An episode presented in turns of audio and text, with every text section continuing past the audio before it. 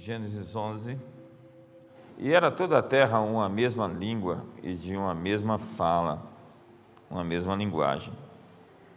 Sucedeu que, partindo eles do Oriente, deram com uma planície na terra de Sinear ou Sinar e habitaram ali. E disseram uns aos outros: Vinde, façamos tijolos e queimemos-los bem os tijolos serviram-lhes de pedra e o betume de argamassa. Disseram: Vinde, edifiquemos para nós uma cidade e uma torre cujo topo chegue até os céus e tornemos célebre o nosso nome, para que não sejamos espalhados por toda a terra. Então desceu o Senhor para ver a cidade e a torre que os filhos dos homens edificavam. E o Senhor disse: Eis que o povo é um, e todos têm a mesma linguagem. Isto é apenas o começo. Agora não haverá restrição para tudo o que intentam fazer. Vinde, desçamos, desçamos e confundamos ali a sua linguagem, para que um não entenda a linguagem do outro Destarte o Senhor os dispersou dali pela superfície da terra e cessaram de edificar a cidade. Chamou-se-lhe por isso o nome Babel, porque ali confundiu o Senhor a linguagem de toda a terra, e dali o Senhor os dispersou por toda a superfície dela. Pai, muito obrigado. Tua palavra é a verdade. Ela é lâmpada para os nossos pés e luz para o nosso caminho. Ela é o fogo, o martelo que esmiuça a penha. Passarão céus e terra, mas as tuas palavras jamais passarão.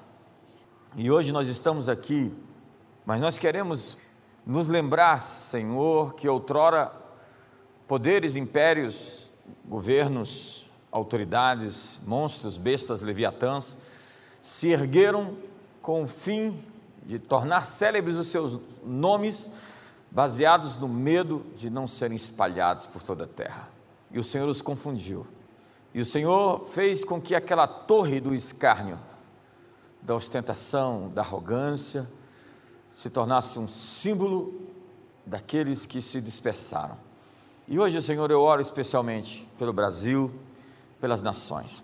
Toda a agenda que se movimenta para torres de infâmia, de orgulho, de medo de não se dispersar e de controlar os outros, que eles se confundam, que suas línguas se atrapalhem, que eles não consigam conversar e que seus planos se frustrem. Desce outra vez, Senhor, e confunde-os uma nova vez. Oramos em nome de Jesus. Então, essa é uma mensagem dentro daquilo que nós estamos ministrando sobre reis e sacerdotes, o sacerdócio real, que é o tema da nossa conferência, do nosso Profetizando 2021. Você sabe, a Torre de Babel, ela foi muito poderosa. Eu estive lá em Berlim, no Museu Pergamon. Eu gosto de museus. Eu consigo passar um dia inteiro no museu, vasculhando, olhando, observando. E naquele dia nós vimos ali algumas réplicas da Torre de Babel. Você sabe, a Torre de Babel está hoje no Iraque, até hoje, não ela, mas o que sobrou da Babilônia, seus jardins suspensos, a cidade dourada. E como era uma edificação muito antiga, não tem quase nada para ver. Mas existem réplicas que mostram o modelo, e existem alguns eruditos, alguns estudiosos que mostram o que, que na verdade se pretendia ali na descrição de Gênesis capítulo 11. Aquela foi a primeira tentativa de unificar a religião, a economia e o sistema político. A, a primeira visão globalista de mundo, por meio de um supremo líder com ambições de culto. Essa coisa hoje pretendida por alguns personagens que se autocelebram e se colocam como é, suplentes da divindade não é nova. Havia na Torre de Babel até mesmo registros de pedras com a face de um homem, a quem os historiadores chamam de Nimrod. Nimrod aparece aqui na Bíblia, no capítulo 10, como um poderoso caçador diante do Senhor. Só que a palavra diante não está falando de uma palavra amistosa, senão uma palavra de confronto. Ele era uma afronta ao Deus vivo. Existe toda uma situação, algumas lendas sobre Nimrod, a história de Nimrod, Tamuz e Semiramis, a origem do culto do Deus menino e da mãe de Deus, que vai aí espalhar-se por toda a terra com Ísis, com Osíris, com, na mitologia dos gregos, Afrodite e Adonis, com Vênus e o Cupido, e em toda a terra você vai ver essa figura de uma mãe com uma criança no colo, e essa situação tentou se sincretizar até mesmo no culto cristão. E a Torre de Babel, no entanto, é uma arquitetura falsificada, no humanismo onde o eu, o eu estou no centro. Flávio Josefa, em seu livro sobre a história dos judeus, a história dos hebreus, ele dizia que eles queriam alcançar o céu geograficamente. De maneira que, depois do dilúvio, foi o que o acontecido narrado no capítulo 11, Flávio Josefo disse que Nimrod se ergueu, e ele cita Nimrod, é, afrontando Deus, dizendo: Você não vai nos afogar de novo. Nós vamos construir uma torre tão alta que você não vai conseguir mandar uma chuva que vai nos subjugar, nos engolfar. Era isso que ele tentou assim exprimir no século I. Ele era um historiador judeu que se tornou também romano quando declinou dentro da guerra dos judeus, a guerra do, do ano 70, e se tornou escrivão de Tito, o então imperador, antes filho do imperador e depois imperador. Mas para os eruditos, o ponto era outro. Na torre, eles estavam construindo uma linha de comunicação direta entre os deuses e os homens. Eles fizeram o zodíaco no topo desenhado, e, mediante rituais e cultos, buscavam alcançar instruções desses seres espirituais.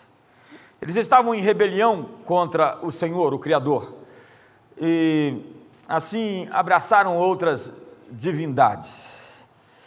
Eles receberiam então, a partir do seu culto, instruções, planos. Imagine, nós estamos falando do início de tudo, então as coisas ainda estavam muito frescas, eles sabiam muito bem o que estavam fazendo. Eles tinham uma consciência muito clara sobre o que estavam decidindo. Suas escolhas não eram tão obscuras como aqueles que se envolvem hoje em ocultismo. Não, não. Eles tinham uma clareza de quem estavam invocando. E eles receberiam esses planos de maneira que a ideia era tornar os homens uma coisa, uma coisa só tirando a sua identidade, tirando a sua singularidade. E por isso as pedras eram pedras de tijolos, todos igualzinhos, todas iguais, ligadas por betume. Tijolos conformados com uma estrutura única, onde a unidade seria falsificada, como querem hoje dizer que todos têm que ser iguais e criar essa utopia forçada onde todos temos que falar a mesma língua. E onde algumas palavras são proibidas, nessa reengenharia verbal, até onde palavras ganham um novo sentido e algumas são proibidas. Essa coisa uniformizada, que tira a nossa dignidade, exige-se conformidade de linguagem, de ações, que faz você abrir mão da sua individualidade e da sua singularidade. Todo mundo é um tijolo formatado dentro de uma estrutura. Todo mundo igual, sem identidade. Todo mundo é John Malkovich. E as nações, acredite, estariam resumidas sobre uma única égide. Nimrod, no topo, seria a personificação desses elementos espirituais. Você vai ver, os faraós se achavam deuses. Isso vai acontecer depois. Os Césares se dignificavam como Augustos, que era um nome divino, sublime, pontífice máximo. Pontífice máximo, a máxima ponte, a ponte que ligaria as pessoas aos deuses ou à transcendência. A ideia era passar uma régua. Eles queriam acessar os conselhos demoníacos para dominar a estrutura da terra baseada em uma espécie de socialismo onde sempre termina em ditadura, sempre termina em despotismo, passando a régua e fazendo de todos uma massa, raça humanoide desumanizada, robôs, fantoches, soldadinhos de chumbo. Foi isso que os faraós fizeram para construir aquelas grandes pirâmides. Eu não sei, as pessoas falam hoje sobre tanta injustiça que existiu no mundo, destruindo estátuas, monumentos. Eles deveriam começar ali pelas pirâmides do Egito. Dá um sorriso para o irmão do outro lado, está tenso. É, é tal da justiça histórica, onde as pessoas já nascem devendo, nem sabe se o quê. Injustiça, você cobrar de outrem aquilo que aconteceu pelos antepassados, que não tem nada a ver na história. Parece mais um karma, onde você já nasce com uma dívida, não sabe nem de quem. É de uma vida, de uma reencarnação que você teve. Nada tão injusto. A justiça está na cruz. Quando o Filho de Deus pagou o preço das nossas injustiças, oferecendo a todos nós o perdão.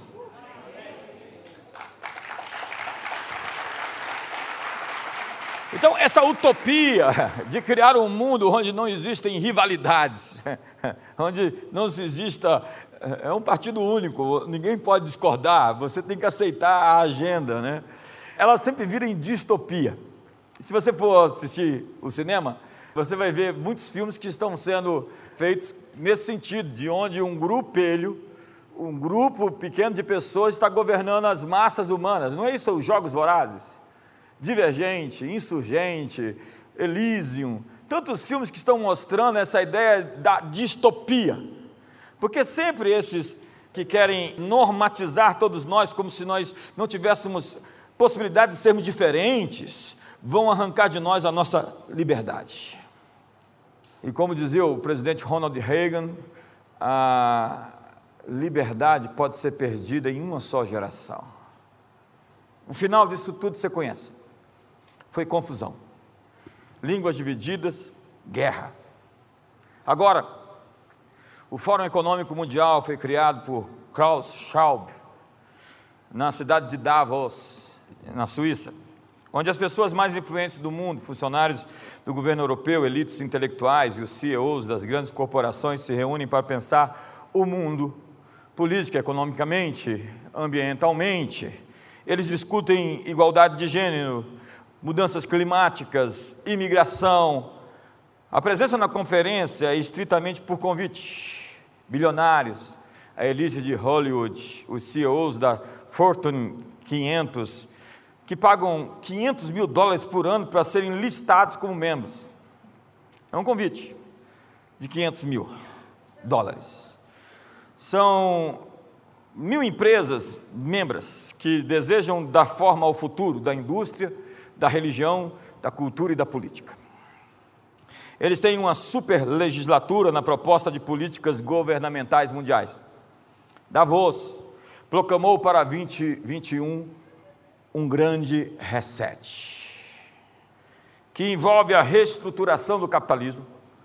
Eles querem impor diretrizes obrigatórias para controle climático, a recalibração de moedas, redistribuição de riquezas, igualdade salarial, uma agência reguladora mundial que puna as nações dissidentes, a reconfiguração da família, um superestado, onde as escolhas do povo estão restritas ao grupo elitista de gestores governamentais. Não se pode mais fazer escolhas individuais para si ou para a família em algumas questões, o governo então imporia essas regras sobre empresas, escolas, igrejas e associações. Essas elites globais parecem avançar sem resistência para impor a agenda, acreditando que sabem mais o que é melhor para mim e para você do que nós mesmos. É a Torre de Babel. E o anticristo da hora, nós não sabemos quem é o Nimrod. As pessoas me perguntam, bispo, quem é o anticristo? Eu falo, não sei, tem muito candidato. Detalhe: essas pessoas não foram eleitas por ninguém a não ser por si mesmas. Hoje a tentativa é quebrar a identidade cultural dos povos, colocando todos nós num liquidificador para se tornar uma massa global. Tijolos, uniformes, conformes, igualzinhos, a Torre de Babel. Olha para a pessoa do seu lado, vai dar confusão isso. Porque a cultura está sendo pesada. Deus está pesando a cultura. E isso tudo que nós lemos trata-se de uma imitação barata, maligna. O modelo bíblico distorcido nesse caso é o tabernáculo de Davi, ou seja, a igreja. O tabernáculo de Davi é como uma torre que nos dá acesso ao conselho celestial, mediante a intercessão de adoração, profecia, oração, intercessão e trabalho, ministério. A Torre de Babel é a cópia com acesso aos conselhos demoníacos. O plano de Deus era que Adão e Eva expandissem o paraíso. O inimigo deseja expandir as fronteiras de Babel, da Babilônia. Babel são línguas divididas e o Pentecostes é uma língua unificada. No templo de Deus, nós não somos tijolos formatados, nós somos pedras vivas. E quando falamos de pedras vivas, uma é assim, toda diferente da outra, que se cola na outra, que se gruda na outra, e disso nós fazemos um grande edifício. Deus respeita a singularidade, porque Deus não fez todos nós iguais, Ele fez você e quebrou a forma, Ele fez você de maneira única e especial, então você não precisa ser igual a ninguém, você só precisa ser você mesmo. Na igreja somos um edifício para receber as informações do céu, é a torre do Senhor, torre forte é o Senhor, é a cidadela de Sião, a fortaleza de Sião, a cidadela de Davi. Eu amo ir em Jerusalém, ir especialmente ali em Sião, naquele lugar onde tem a torre de Davi. Aquela era a proposta do tabernáculo de Davi que ele edificou e que Deus diz em Amós capítulo 9 que restaurarei o tabernáculo caído de Davi. Deus amou tanto aquilo que ele viu, que era uma, uma pré-existência daquilo que seria a igreja, com turnos de adoração, com sacerdotes ministrando, cânticos sendo feitos, com a cultura, entenda, olhe para mim, com a cultura de Israel sendo forjada a partir dali. Era o que antigamente era Shilo, na primeira capital de Israel, onde o profético e o apostólico fluíam para a nação. Três vezes por ano na Páscoa, no Pentecostes e no Tabernáculo, eles iriam a fim de receber a instrução e a atmosfera de Sião procederá a lei, de Jerusalém a palavra do Senhor. A capital se torna Jerusalém, com o centro em Davi. A cidadela de Davi, a torre, eu amo ir naquele lugar, porque ali tem uma atmosfera diferente. E o que nós precisamos é levar essa atmosfera onde vamos. O que nós precisamos é carregar essa atmosfera conosco e não simplesmente ser religiosos, cheios de regras e de conceitos. Não, nós carregamos uma presença, nós somos radioativos, termostáticos. Nós temos um ambiente que está conosco e deve ir onde vamos. Isso é a visão do tabernáculo de Davi. É um centro de formação cultural, é um lugar físico preenchido por um lugar espiritual onde alguém se manifesta, onde as instruções de Deus são dadas. No tabernáculo de Davi, nós recebemos orientações para resolver os problemas do mundo. Nessa atmosfera, você recebe os recursos para vencer. Aqui você é ativado, aqui você é fomentado, aqui você cresce, aqui você avança. O propósito é mais do que a salvação das almas, é a transformação de nações. Por quê? Ao transformar nações, Ganhar almas se torna um produto imediato. Nós precisamos mudar o ambiente cultural. Nossos filhos estão sendo atacados todos os dias pelas mídias, pelas big techs, o cinema, Hollywood, com ideias contra aquilo que nós chamamos de referencial de valores fixo, de conteúdo axiológico, que é as Escrituras. Todo o tempo estamos sendo atacados. Nós precisamos, é como se eu dissesse a você: tire o peixe desse ambiente aqui, porque esse ambiente chamado água está sujo. E vamos cuidar do peixe. Cuidamos do peixe, saramos o peixe que está doente, colocamos o peixe de volta na, no lugar sujo. O que, que acontece com o peixe? Ele volta a adoecer. A ideia não é somente curar e salvar pessoas, é criar um ambiente onde elas possam transformar esse ambiente dia a dia com os valores e os significados do reino de Deus. Quantos me entendem aqui hoje? Fomos chamados para discipular as nações. Esse é o chamado de Jesus para a igreja, reformar cidades. Mas para isso precisamos de uma atmosfera que permita o conselho do céu que venha para a terra. O tabernáculo de Davi, nos dias de Davi, administrava o louvor e a guerra. É, era a expressão física de duas realidades atuando juntas. O lugar onde os céus e a terra se encontram. É quando uma geografia espiritual habita num lugar físico, onde o futuro pode ser acessado, onde o futuro pode ser manifesto. Entenda? A morte de Jesus é algo futuro até que o último homem seja salvo, mas ela aconteceu há dois mil anos atrás. Quando você nasceu de novo, você entrou em contato com alguma coisa que aconteceu há dois mil anos e que já reverbera até hoje, e reverberará até que a última pessoa seja salva.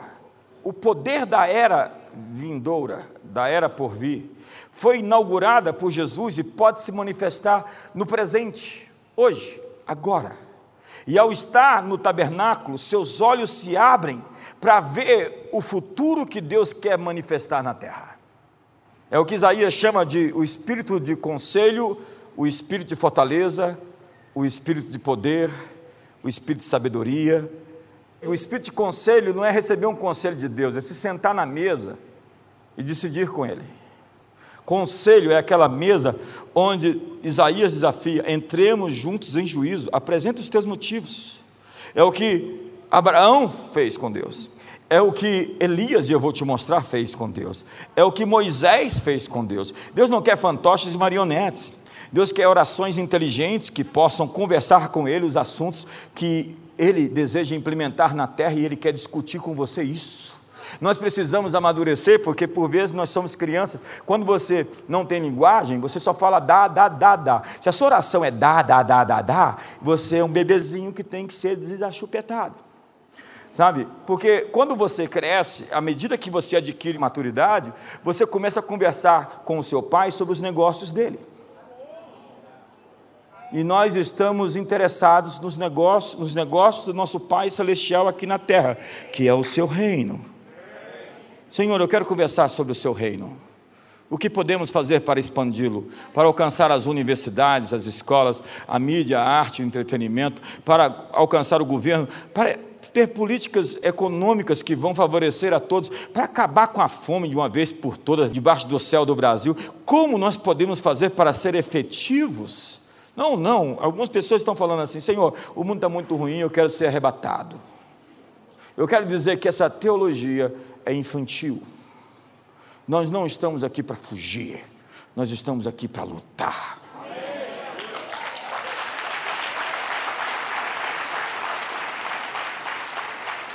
Ah, mas você não ama a volta de Jesus? Amo. E ela vai acontecer e nenhum de nós sabe quando. Se você souber, me diga. Que eu vou lhe desdizer na frente de todo mundo. Davi viu o tabernáculo, um lugar de louvor e comunhão a Deus, e fez isso antes da nova aliança. É incrível a visão de Davi. Ele era um modelo do rei sacerdote, como foi Melquisedeque. Melquisedeque aparece lá para Abraão do nada, um rei sem origem, sem, sem genealogia, como diz Hebreus, né? simplesmente aparece o rei de Salém, onde Abraão dá para ele o dízimo e é abençoado. Ora, aquele que é abençoado é inferior àquele que o abençoou. Então, Melquisedeque, rei de Salém, é também sacerdote. Melquisedeque era uma pessoa, mas representava uma ordem de reis sacerdotes, um sacerdócio real. E a Bíblia coloca Jesus dentro dessa ordem sacerdotal não levítica, daqueles que sacrificavam no templo, e alguns querem voltar para o templo para sacrificar, não sei para quê, porque Jesus acabou com todo o pecado, no seu próprio corpo, ele exterminou o pecado na sua carne. E Jesus é identificado como um sacerdote da ordem de Melquisedeque, que não tem origem, que não tem genealogia. Jesus inaugurou um tempo onde todos podemos ser reis sacerdotes perante Ele. E é isso que se declara lá na Bíblia o tempo inteiro, em Apocalipse, dizendo que para si comprou uma nação de reis, sacerdotes, um sacerdócio real, como diz Pedro, né, nação santa, um povo propriedade exclusiva de Deus, um sacerdócio santo, um sacerdócio real. Reis, sacerdotes. O propósito de um rei sacerdote é administrar os céus na terra. Reis, sacerdotes administram a terra com valores dos céus. É por isso que nós não estamos atrás de uma religião, nós estamos atrás de valores. Valores, valores são importantes. Há pessoas com versículos decorados na vida. Eu quero saber quais são os seus valores e não aquilo que você decorou e você sabe. Eu quero saber se você pratica as coisas. Ser depois praticantes da palavra e não somente ouvintes, enganando-vos a vós mesmos. As pessoas não vão observar o quanto você sabe, senão o quanto você pratica o que você sabe. É importante ser mais que ouvinte, mas ser um praticante daquilo que se ouve. Então, sacerdotes reis, sacerdotes reis, têm autoridade de reis no mundo natural. E são agentes da manifestação do céu sobre a realidade da terra. Eu gosto disso. É, é gente que mexe os céus, que abre os céus, que, que os céus comparecem quando ele comparece. Então nós devemos colocar nossas cidades na terra sob a administração dos céus. Levante suas mãos, diga comigo, Senhor. Nós colocamos Brasília, o Distrito Federal, sob a tua administração. Nós somos a igreja, nós mandamos aqui, somos o sacerdócio real estamos dizendo que Brasília e o Brasil estão nas tuas mãos, sobre o teu governo, em nome de Jesus. Mostra isso nessa próxima década. O que seria uma cidade administrada por Deus? Veja, muitos lugares da Europa tiveram essa experiência. Em algum período de tempo, algumas cidades foram invadidas pelo poder do Evangelho. Olhe para as cidades da Europa e veja, no centro da vida europeia, uma igreja, uma grande catedral, que era feita para durar, não era feita assim do tipo, vamos construir isso aqui, se der tempo o arrebatamento chegar, a gente vai embora, deixa sem terminar. Não, até hoje você vai lá é, é, em Barcelona, eles estão construindo uma igreja que é um evangelho sob pedras, como diria Gaudí, o seu arquiteto. Porque ela é em tudo em todos os seus detalhes, uma mensagem bíblica para o mundo, que é a Igreja Sagrada Família. Você vai ver as grandes catedrais da Europa, às vezes elas duraram 100 anos para ser construídas. Por quê? Porque eles não estavam com pressa. Eles sabiam que o reino de Deus é gradativo, ele acontece sistematicamente na história, não de uma vez, mas ele vai acontecendo. E os reis conspiram contra o Senhor e o seu ungido, e os reis morrem e Jesus está no trono. E aí, os outros que não leram a história, que não aprenderam a história, que não viram os exemplos do coitado do Nero, né? Um Nero, coitado do Nero. O Nero tinha mania de mandar os outros se suicidar. Ele não queria matar, falava assim: vai lá e se mata. Que cara doido. Sêneca, vai lá e morre. Quero ver você morto. Esse aí, para ficar doido, tem que melhorar. Sem falar que tocou fogo em Roma, você conhece a história toda. Perseguiu os cristãos e depois que chegou no inferno, o diabo foi receber pessoalmente. Ô oh, Nero, que bom que você chegou. Aqui não tem esperança, como diria o Dante Alighieri. Entraste num lugar onde não existe esperança. A propósito, não tem nenhum daqueles que você matou aqui. é, a gente chama os nossos filhos de Pedro, Paulo, Felipe, né? são apóstolos. Daniel, Murilo não está na Bíblia. tá, tá diferente. E a gente chama nossos cachorros de Nero. Brincadeira, tem ninguém aqui que chama Nero. Eu tomara que não tenha ninguém aqui com o nome de Nero. Não, não tem. Ninguém dá um nome de Nero para um filho. Então, a próxima vez que comprar um cachorro, pode chamar ele de Nero, se você não gostar dele. Se você gostar, dê outro nome.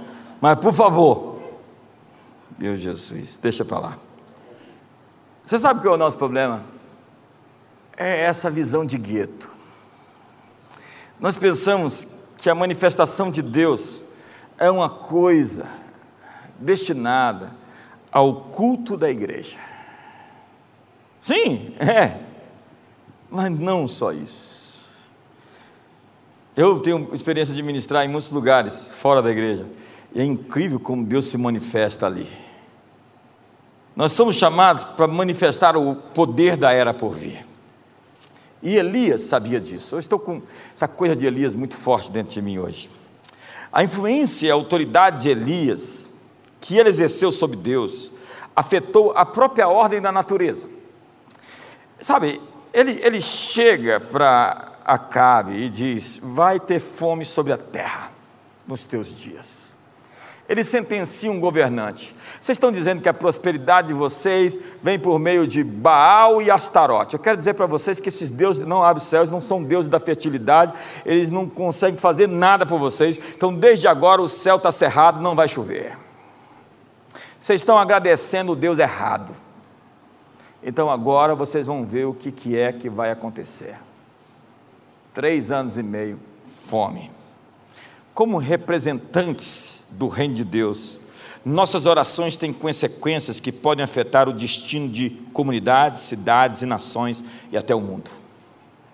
Elias, durante esse período, foi cuidado pela natureza. Um riacho o descedentou. E um corvo, totalmente fora do protocolo, corvos eram animais imundos. Deus quebra nossa religiosidade, né? Leva carne fresca para Elias. De onde vem aquela carne? Não sei. Mas o, o iFood mandou entregar. Aqui. E quando o ribeiro secou, ele agora tinha que ser alimentado por uma estrangeira impotente, que os judeus chamavam de cães, os, os, os pagãos ou os gentios eram chamados de cachorros. E aí Deus leva o profeta quebrando todos os protocolos para ser alimentado pela viúva de Serepta em Sidom. É claro, obviamente, ele pega um pouco de farinha, um pouco de azeite, multiplica aquilo, não para de jorrar até que voltou a, a prosperidade à terra. Então, eu vou falar mais sobre Elias no final, mas eu quero falar da figura primeira de um rei sacerdote bíblico, depois de Melquisedeque, Davi. Davi é um rei sacerdote. Eu estava lá no tabernáculo, tinha uma réplica de tabernáculo de Davi, no tabernáculo que, na verdade, de, de Moisés, que era aquele móvel que se movimentou no deserto 52 vezes, e você sabe, Davi entrou dentro do tabernáculo e ele comeu os pães da proposição. E a guia, que era uma judia convertida, disse para nós: por que, que Davi não morreu? Porque comeu o pão dos sacerdotes. E ela mesma respondeu: porque ele estava com fome. Mas Davi também não morreu, porque ele era um sacerdote.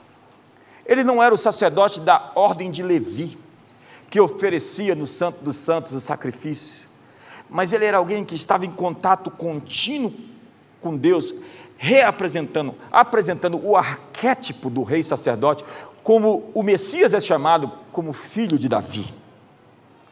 Como sacerdote, ele sacrifica, sujeita, rende e adora.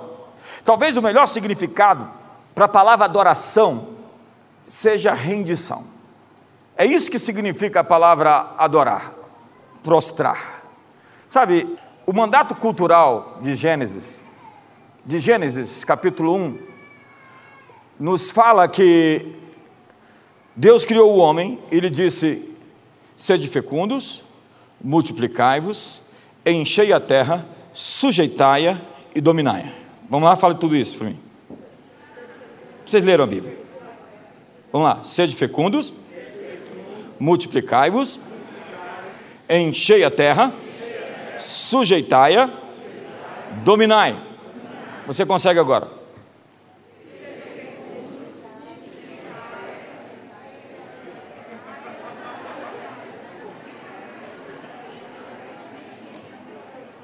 Um rei sacerdote deveria saber pelo menos o mandato cultural.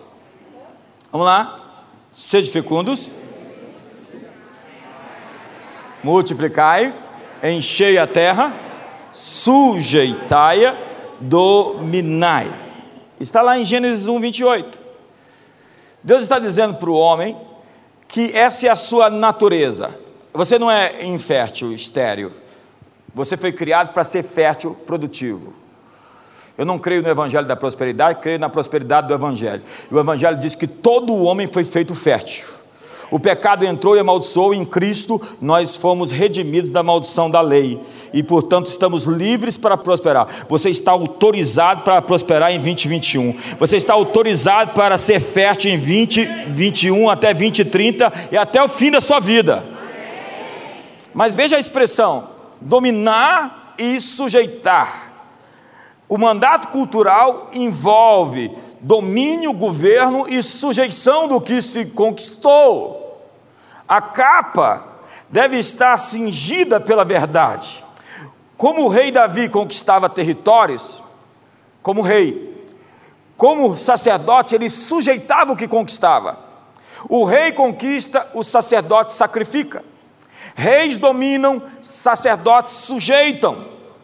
Só podemos reinar sobre mais quando sacrificamos o que já recebemos. É claro que você pode governar alinhado com outros poderes. Pergunte para Nimrod. Tem gente que sujeitou seus dons, ministério, ao dinheiro, a mamon, a Beuzebu, a Satanás. Eles estão alinhados com outra frequência, com outro espírito. Eles têm outros valores. Você conhece um cristão pelos seus valores. Valores. O reino de Deus não é comida nem bebida, olhe para mim, mas é justiça. Injustiça não combina com você é alegria, é paz, é gozo no Espírito Santo. O reino de Deus, portanto, não é comida nem bebida, mas são valores. E é no louvor que nós sujeitamos todas as coisas que nós conquistamos. Lembre-se dos 24 anciões em Apocalipse. Eles entregam as suas coroas diante do trono. Quais são suas coroas? Suas vitórias. Não são simplesmente suas. Seu dinheiro não é simplesmente seu. Suas conquistas não são simplesmente suas. Quando você aprende a glorificar a Deus por aquilo que recebeu, você está pronto para receber mais dele. Mas quando você se incha ou se acha melhor, superior, se torna arrogante, você está próximo da queda. Porque a soberba precede a ruína e a altivez de espírito a queda. Humildade é a habilidade de sacrificar os elogios e os louvores das pessoas no altar do Pai das Luzes. Davi juntou a autoridade de rei e de sacerdote. Ele é o arquétipo do rei sacerdote. Ele era um guerreiro que pegava a espada e, e era um adorador com uma harpa. Ele tem uma espada e tem uma harpa. Imagine, parece duas pessoas diferentes. Não, é a natureza do leão, é a natureza do cordeiro. Jesus é o leão de Judá e é o cordeiro de Deus que tira o pecado do mundo. Líderes têm essa máxima, eles são quebrantados, mas eles são corajosos. Eles são humildes, mas eles sabem que sua humildade não é diminuir a sua força, é reconhecer suas fraquezas, e eles são valentes.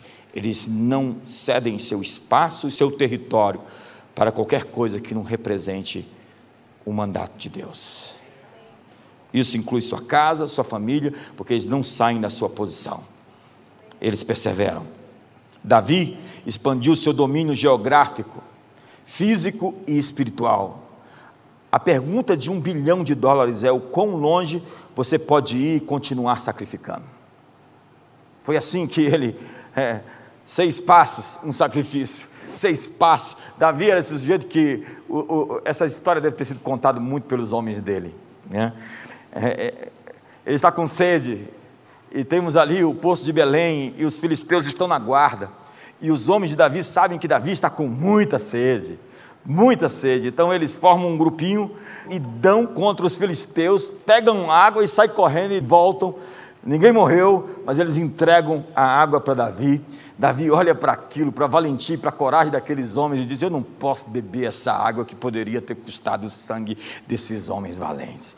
Então ele diz: Senhor, eu ofereço essa água como libação ao teu nome. E os homens dele ficam assim. Essa história foi contada muitas vezes, como aquela história quando a praga veio, a peste veio sobre Jerusalém, e ele foi comprar o campo de Araúna, e Araúna queria dar o campo para ele de graça, ele disse: Eu não vou oferecer para Deus algo que não me custe. Davi tem uma marca de sacrifício. Ele sabe o que significa essa palavra. Ele não está afim de um atalho. Porque um atalho é um caminho mais longo entre dois pontos. Ele não está afim de caminhos mais fáceis para chegar onde quer ir. Ele quer o caminho certo. E todas as vezes que você escolhe caminhos mais fáceis, você está roubando o seu futuro. Pegue uma borboleta, na verdade uma crisálida, e puxe uma casquinha para ela poder sair mais fácil daquele casulo. Ela vai sair do casulo sem força para poder voar, porque você facilitou a vida da borboleta tentando modificar o processo natural que ela precisava dos músculos para romper aquele expediente, a fim de vir para fora e alçar o seu voo. Portanto, não faça por ninguém aquilo que ele deveria fazer por si mesmo. Tem gente que não se ajuda, tem gente que não colabora. Se o seu marido chegar bêbado em casa e cair no chuveiro, deixa ele lá uns dois dias. Não, dois não, só um. Tem que sentir a miséria. A pessoa tem que sentir o fracasso. Ela tem que saber que está semeando morte para a vida dela. Ela não pode todas as vezes ser ajudada quando ela erra, esperando que tenham lá os, os chupetinha que vão dar para. Gente, está na hora de crescer. Quantos querem crescer em nome de Jesus? Me ajuda aí. Essa mensagem está sendo um estudo, né? Reis sacerdotes. Quantos reis sacerdotes nós temos aqui? Reis controlam a terra, sacerdotes abrem os céus. Há pessoas que conseguiram o que queriam e foram embora. Satanás mostrou os reinos do mundo e eu lhes dou esses reinos se prostrado me adorares. Chegar no topo sem o sacerdócio é ser um rei alinhado com a escuridão. Como você conseguiu chegar até lá? Eu fiz umas alianças. Ah, tá. Quer dizer que você tem que dar um passo para trás e retomar a jornada para você ser digno e legítimo e não representar nada que não seja verdade.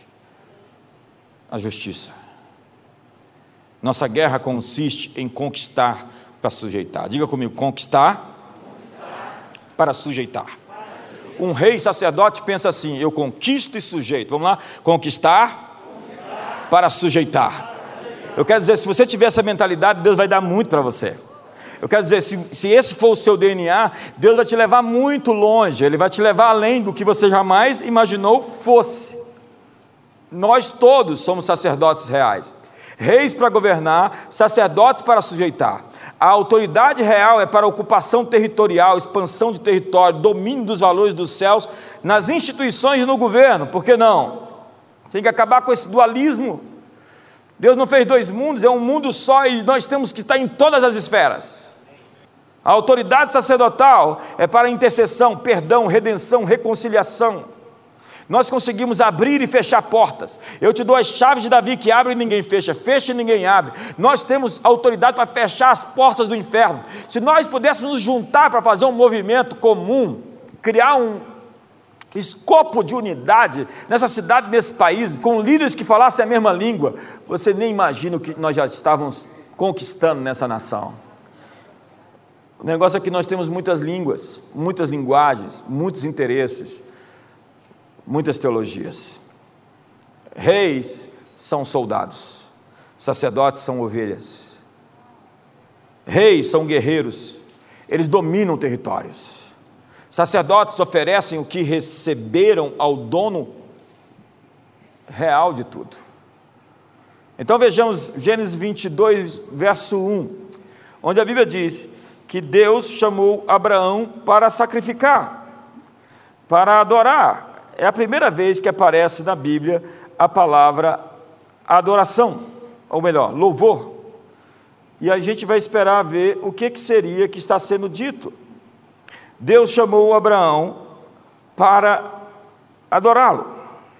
E aconteceu depois dessas coisas, Gênesis 22, que provou Deus a Abraão e disse-lhe: Abraão, ele disse: Eis-me aqui.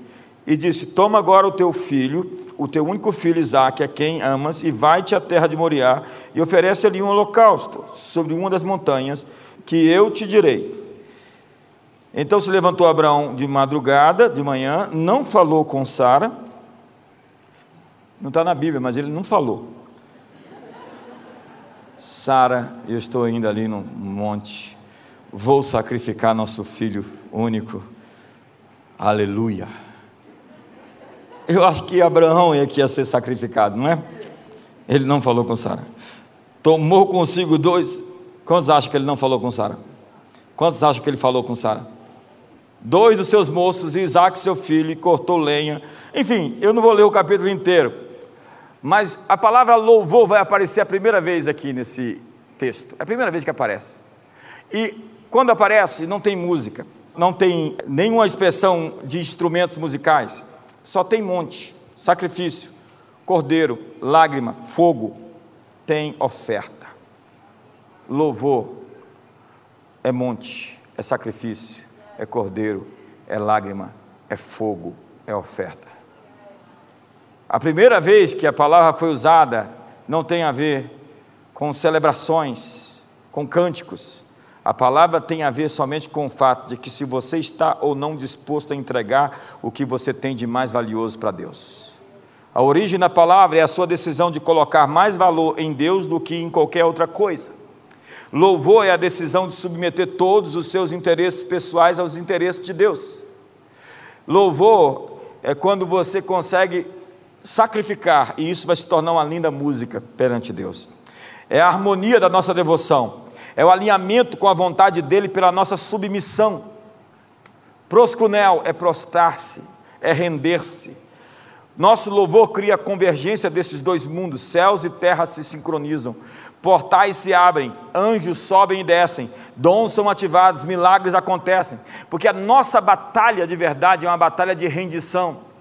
Eu gosto do que diz Bill Johnson: fé não é um esforço, é uma entrega, é uma rendição, é render o que recebi depositar minhas coroas diante do trono, dar-lhe a glória devida ao seu nome.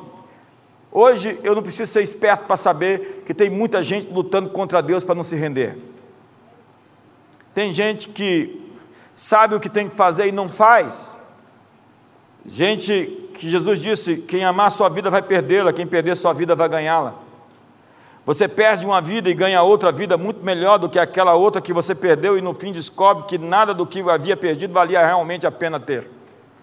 Foi o que Moisés fez quando saiu do Egito como príncipe que era, queimou as pontes, não temendo a ira do rei, e foi embora. Deus está pedindo entregas aqui.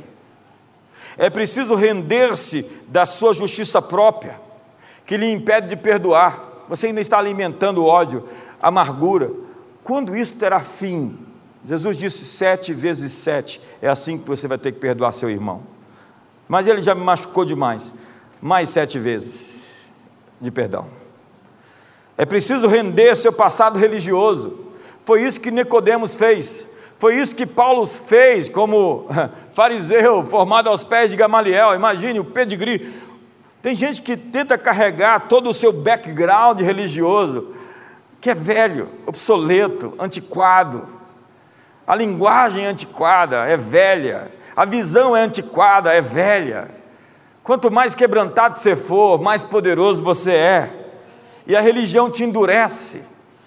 A rendição do orgulho. A Ciro Fenícia tinha uma filha doente. E Deus quebrou, Jesus quebrou o orgulho dela, porque a filha estava endemoniada por causa do orgulho da mãe. Quando ela foi quebrantada por Jesus, a filha foi curada.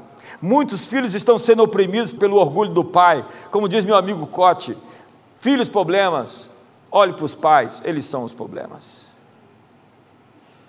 A rendição da vitimização. Bartimeu queria ser curado, mas ele abriu mão do Bolsa Família.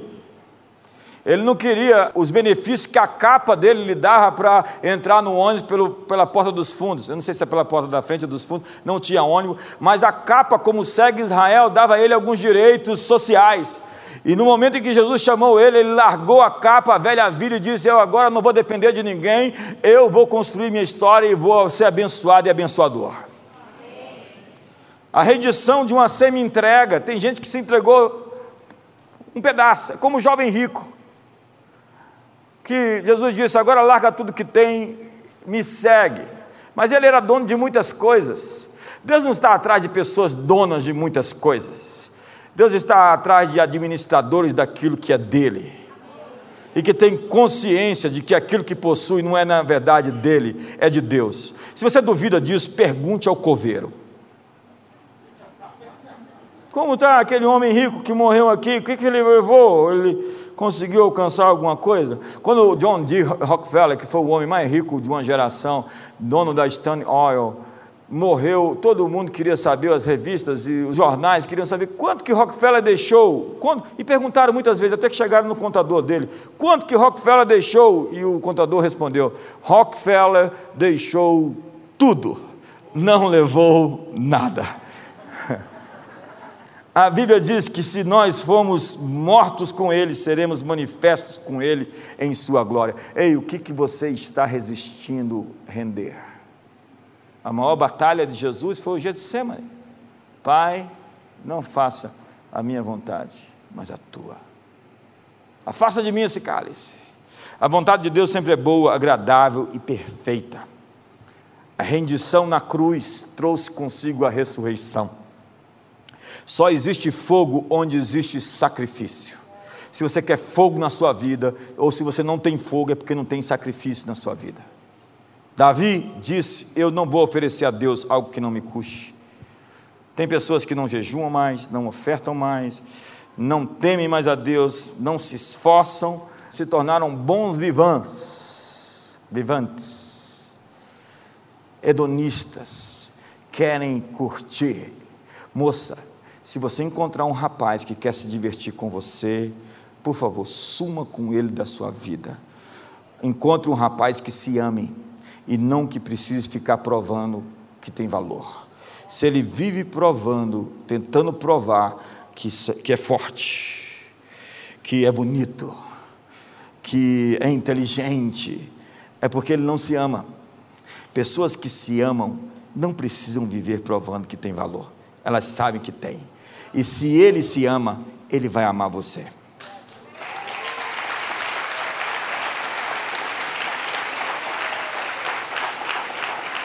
Homens resolvidos amam suas mulheres, dão a vida por elas, mas agora tem esses metrosexuais por aí, coloca bobs no cabelo.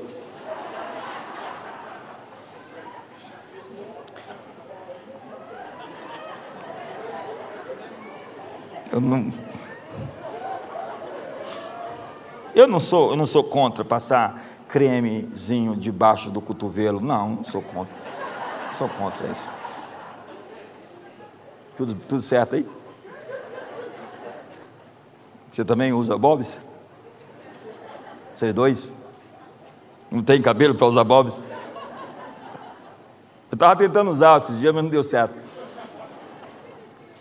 Você sabe, para ser um adorador, você não precisa aparecer com a faixa escrita Jesus na sua testa você mostra que é um adorador sacrificando. Adoração não é o preparo de algo, é o próprio algo. Em Lucas capítulo 4, o diabo mostra a Jesus todos os reinos. Todo poder é meu, pois foi dado a mim e dou a quem quiser. Então, se prostrado me adorares, darei tudo, todos os reinos. Então, olha só a chave. A adoração é o ponto-chave para ter acesso aos reinos do mundo. Se você é um verdadeiro adorador, você tem asas. Não é Red Bull que te dá asas. Não, não é. Olha o diabo, que, que ousadia. Se você me adorar, você pode ter os reinos do mundo. A guerra consiste na verdadeira adoração. Me adore e te darei esses reinos. Nossa guerra é uma guerra de altares. É uma guerra de adoração, é uma guerra de sacrifícios. É incrível como aqueles que servem o inimigo, eles oferecem sacrifícios e vivem ainda sendo cavalos. É que nem um pastor que foi expulsar o demônio e falou: sai dele. Não saio, não, ele é meu cavalo. Pois agora você vai andar de a pé.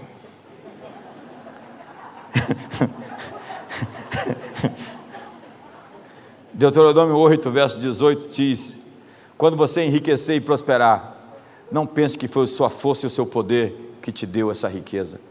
Antes te lembrarás do Senhor teu Deus, que é Ele quem te dá capacidade para produzir riquezas. Não é sobre você, não é sobre você, é sobre algo mais, algo maior, o plano de Deus em você para abençoar muitos outros ao seu redor. Então, Mateus 25 e Lucas 19, nós encontramos as parábolas das minas e dos talentos. E aquele homem enterrou o talento, enterrou as minas, ele escondeu em um lenço e enterrou. Por quê? Por causa do medo. Alguns são infiéis porque conquistam e não sujeitam. Outros são infiéis porque não conquistam. O que você fez com os talentos que Deus te deu? O que você fez com as minas que Deus te deu? Muitos cristãos querem o poder a qualquer custo e estão dispostos a se dobrar perante o inimigo para conseguir. Eu conheço gente que, de repente, mudou para o lado da concorrência. Começou com Deus e possivelmente vai terminar do outro lado. Essa história é tão repetida no cinema, né? É o Smeagol, My Precious, é o poder do anel, é o Darth Vader, que era o prometido era o Messias, o chamado para acabar com as trevas, com, a, com, o lado negro da força, e se tornou o cara do mal. No percurso, há pessoas que mudam o coração, mudam os motivos. Começou com sacrifício, começou com serviço, e agora é ostentação. Não mais por Deus. Há muitas pessoas que dizem que estão em nome de Deus, mas estão por conta própria.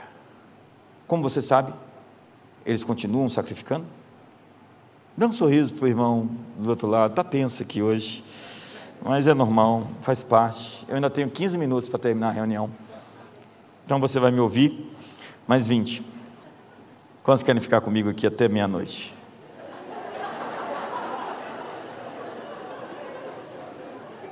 Muitos se dobram para conseguir o que querem e outros não têm esse tipo de tentação. Eles não querem nada, nem os reinos do mundo. Eles só querem o céu. Eles pegam um texto fora do contexto, olhar para o alto onde Cristo habita, eh, não para as coisas dessa terra. Ele está falando sobre parâmetro. Vem o teu reino, é o céu como parâmetro. O céu é o parâmetro da terra. Temos que trazer o modelo do céu para a terra. Então eles se acomodaram à teologia de medo e estão enterrando seus talentos. Nós podemos, com os nossos dons, consertar o mundo, terminar as guerras, acabar com a fome. E depois de fazer tudo isso, sujeitar nossas conquistas, dizendo ao Senhor: essas são as nossas coroas. Eu quero ter muitas coroas para depositar para Jesus. Eu quero ter muitas conquistas para sujeitar para Ele, para apresentar para Ele, para entregar para Ele. A Bíblia diz: os mansos herdarão a terra. Dr. Miles dizia, e é verdade que manso significa não aquele cara lerdo, passado, difícil, para morrer rápido leva seis meses, morrer do coração rápido, levou seis meses para morrer rápido. Não, o manso é o que controla o poder. A pessoa que recebeu o poder e tem controle sobre ele, não é controlado por ele, é uma pessoa extremamente poderosa. Foi pelo sacrifício, que Jesus conquistou a legitimidade dos governos do mundo. Não foi se dobrando ao diabo. Foram três anos e meio andando com aqueles discípulos toscos, com aqueles caras querendo poder e influência, pedindo para ser sentado do lado direito e esquerdo, não conseguindo expulsar demônios, falando, fazendo perguntas erradas e bobas. O rei do universo veio ao mundo e encarou aquele tanto de adolescente. Se você tem um ministério com adolescentes, você é poderoso porque eles acham que sabem mais do que você. Essa geração nova aí, ela realmente sabe. Pelo menos na internet eles sabem. Os reinos deste mundo se tornaram do Senhor e do seu Cristo, diz a Bíblia. Senhoras e senhores, as nações estão sendo pesadas. O juiz está às portas. Então, eu quero terminar mostrando para você um exemplo muito atual apesar de ter acontecido há 2.800 anos atrás. Elias. Eu estou, eu estou, eu estou, eu estou impressionado com a história de Elias. E eu ouvi as orações de algumas pessoas orando assim: Senhor, onde está o Deus de Elias? Onde está o Deus de Elias? Mandava fogo cair do céu, né? ressuscitava morto. E aí eu acho que Deus responde para esse pessoal: onde é que está Elias? O homem consagrado, entregue, tosco, sem dono. Chega o rei Acabe e fala: Você porventura é meu inimigo? Tornaste agora meu inimigo? Ele disse: Sim, me tornei. Tu és o perturbador de Israel. Perturbador de Israel é a tua mãe. tu, tu, e a tua casa deixaste ao Senhor e serviste aos balaíns. Ele não está falando com qualquer um. Ele é um profeta sem dono. E que tem coragem de chegar para o rei e falar assim: não vai chover sobre a minha palavra. Ei, não foi Deus quem disse, é eu que estou dizendo. Quando ele ressuscita o filho da mulher, a mulher diz: Vejo que agora a palavra de Deus na sua boca é a verdade. Sabe o que ela está dizendo? Foi a tua palavra que você disse, sob a autoridade de Deus. Deus honra o que você diz. Você é um profeta que leva Deus a sério, e Deus vai levar a sério o que você falar. Quantos estão me entendendo aqui hoje?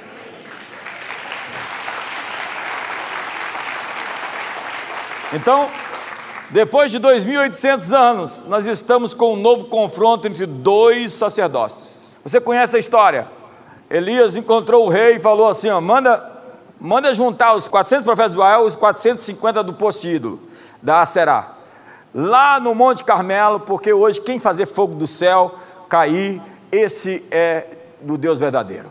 Então você conhece a história, eles foram lá, se rasgaram, fizeram mandinga e, e cercaram o altar. E, e, e, Elias, Elias, Elias é controverso, é engraçada a maneira dele abordar. Né? Ele, ele diz assim: é, talvez Baal está dormindo, ou talvez Baal está viajando. E, ele zomba dos caras, e, de repente, é, depois de todo o ritual, fogo não cai do céu, ele vai ali e dá uma chegada no povo. Olha para mim. Por que cocheais entre dois pensamentos, povo de Israel? Se o Senhor é Deus, servia ao Senhor. Se Baal é Deus, servia a Baal. É como Jesus disse à igreja de Laodiceia: você pudera ser fosse quente ou frio, porque morno eu estou a ponto de vomitar-te da minha boca. É melhor você ser frio do que ser morno. É melhor você não ter posição nenhuma do que parecer que tem. Porque isso me dá ânsia de vômitos, me dá espasmos. Então Elias conserta o altar. Será que nós temos que consertar o altar? Porque fogo não cai do céu com o altar quebrado. Nosso altar é a nossa vida, é a nossa dedicação, é a nossa consagração. Será que a gente vai aprender a ser crente marginal até quando? Será que a gente vai aprender a ser crente que vive no raso da fé? Eu disse lá em Goiânia, sabe, imagine a biografia de alguém que morreu na banheira do bebê na piscina das crianças. Se você tem que morrer por algo, morra por algo que vale a pena. Morra nas fossas da Marianas ou no posto de Mindanao, 11 mil metros de profundidade. Onde é que ele morreu? Ele morreu no lugar mais fundo do planeta. Uau! Não, morreu na banheira, na piscina das crianças. É mesmo? O que aconteceu? Morreu lá. A vida dele resumiu a mediocridade viveu com Deus no raso, no raso. Tinha um pé na igreja, outro pé no mundo. Nunca se envolveu com coisas profundas. Nunca se dedicou em oração de verdade. Tinha uma vida mais voltada para se divertir, para a arte, para o entretenimento. Um hedonista, um bom vivante, um metrosexual.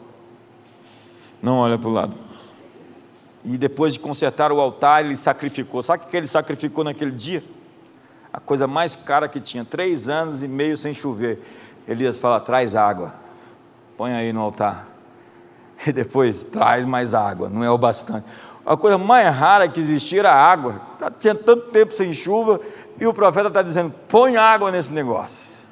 E depois de invocar o Senhor, o fogo caiu que lambeu toda a água, porque Deus entendeu que era sacrifício e que foi feito por um homem de coração reto que temia ele. E para terminar, depois de vencer os profetas de Baal, Elias precisa revogar a palavra da sequidão, da esterilidade, da falta de chuva, da seca. Então ele orou e nada aconteceu. Orou de novo e nada aconteceu. Então ele cobriu a cabeça com um manto. E ele estava dizendo para si mesmo e para Deus: Senhor, estou excluindo o mundo ao meu redor porque preciso de uma palavra tua. Ele colocou um manto na sua cabeça porque ele diz: tudo ao meu redor não interessa, só interessa a minha conversa hoje contigo. A realidade à minha volta vai se dobrar à realidade que o Senhor está trazendo para a minha vida. Ao levantar a cabeça, ele viu uma pequenina nuvem, não maior do que a palma da mão de uma pessoa, e por aquele pequeno sinal, ele se adiantou, enviou seu servo ao rei Acabe, e mais uma vez, o esperto Elias, diferente Elias, ele é grosso, ele é tosco, ele é brucutu, Eliseu sofreu na mão dele até, ele falava toda vez, fica aqui, eu vou para ali, não me segue não, Eliseu dizia, eu vou contigo para onde você for, tão certo como vive o Senhor, não te deixarei. Elias é um profeta tão, quando é, Eliseu herda o manto, a primeira ação de Eliseu é quando os meninos zombaram dele, ele amaldiçoou os meninos, a ursa saiu, é o manto do mestre, matou os meninos. Depois Eliseu vai para a casa da sunamita, vira gente profeta precisa de casa, profeta sem casa é um perigo. E com aquele pequeno sinal, ele chega e manda o servo para escarnecer do rei outra vez. Ele diz assim: Olha o que está contido. Sobe diz a Acabe: aparelha o teu carro e desce, para que a chuva não te detenha. A paráfrase disso é: corre porque senão sua carruagem cintilante vai atolar no barro. Sabe, eles estão no Carmelo, Jezreel fica a 27 quilômetros do Carmelo. E uma tremenda tempestade está chegando depois de três anos e meio de seca. E as rodas dos carros de Hitler atolaram na Rússia. E isso definiu, ajudou a definir a guerra. Chuva, de Deus atrapalha os planos do diabo. Jezreel era conhecido por uma cidade com muitas carruagens. As carruagens representavam a força humana. Uns confiam em carros, outros em cavalos, mas nós faremos menção do Senhor nosso Deus. Cavalos, carruagens davam vantagem na guerra. Era um recurso poderoso e dominador. E Elias fala para o rei: não adianta ter o que você tem, a velocidade que tem, os recursos que tem, eu vou chegar lá antes que você. É melhor você começar a se mexer, porque quando Deus enviar as chuvas, as carruagens dos poderosos vão atolar. Então o poder de Deus veio sobre Elias, diz 1 Reis 18, e ele, prendendo a capa com o cinto, correu à frente de Acabe por todo o caminho até Jezreel. Ele correu à frente das carruagens por 27 quilômetros. Não antes de pegar o seu cinto e amarrar sua túnica. Isso tem um simbolismo fortíssimo. Para correr, tem que estar com os lombos cingidos. Porque muitos têm até a capa, mas não têm cinto para arrumar suas vestes. E Jeremias 12 diz: Se te fadigas correndo com homens que vão de a pé, como poderás competir com os que vão a cavalo? Elias mesmo a pé, chega na frente de Acabe para dizer que por mais recursos que muitos tenham lá fora, se nós estamos com Deus, nós temos a velocidade para ir na frente de todos eles. Isso é um rei sacerdote.